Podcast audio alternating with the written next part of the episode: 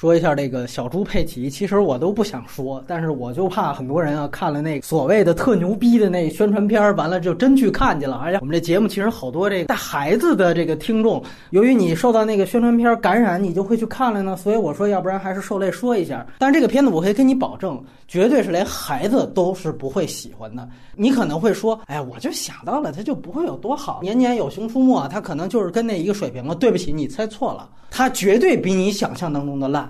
或者你说，哎呀，我压根儿就没觉得那个所谓宣传片就有多好，那不是还什么歧视农民什么的吗？我告诉你，那个宣传片要比起来，它这正片儿那绝对就是神作级别了。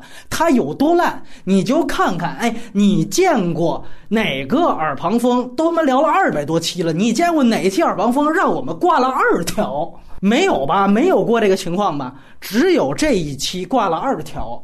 为什么呢？你说去年春节档那也那么多烂片儿，但是没有哪个我是说挂二条发的，你就可见它烂到什么程度。为什么说小孩儿也接受不了？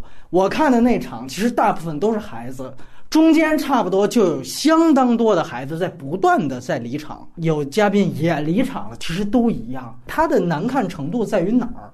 它并不是一个完完全全的动画电影，它其实有起码是百分之六十的其实是真人版，而这些真人版是没有任何情节的。我给你举个例子啊，开始我以为其中一方父母是来不了，呃，孩子老问，哎，说是爷爷奶奶还是姥姥姥爷，他们怎么不来了？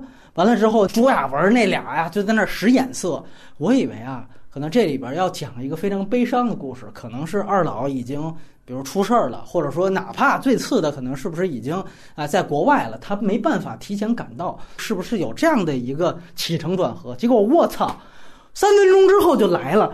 我说：“那你前面在这使什么眼色干嘛呢？再加上这个动画的这个场景，没有一条是哪怕我们在原来我小时候看《小神龙俱乐部》里边动画剧集的级别，只有一个类似于什么长颈鹿让人家歧视的，最后长颈鹿帮助其他的小动物把球拿下来，只有那一个啊，还有点童话故事的。”那样的一个完整性只有那么一个，我剩下欺负小朋友的智商，你明白吗？这个电影它其实就是一个大欺诈电影，对吧？崔永元说什么大轰炸就是大欺，这他妈电影才叫大欺诈呢！我最后还是那句话，我往往说烂到一定程度，我都推荐你去看。不是专门有说有神丑心态的那样的人吗？说哎，你一说完我就好奇了，赶紧看去啊！买票啊！这片子他妈现在也不便宜了，赶紧买票去看去。